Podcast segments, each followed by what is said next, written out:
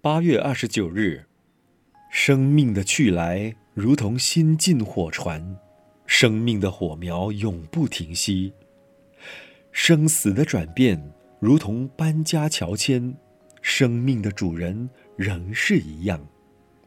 生和死如影随形，生了要死，死了再生，生生死死，死死生生，生死不已。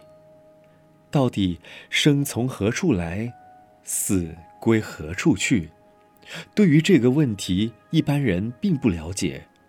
生命不是出生以后才有，也不是死了就算结束。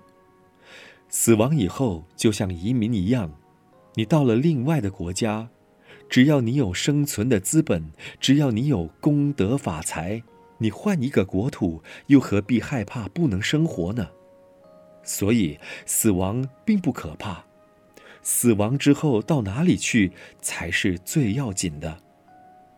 道元禅师说：“若生死中有佛，便能无生死；若知生死即涅槃之理，便能无可厌生死，亦能无可怨涅槃，自是超脱生死。”如果我们能够认清这个道理，断惑证真，觉悟生死同于涅槃的道理，自然不会受生死迷惑，而能安住于超越生死的藩篱。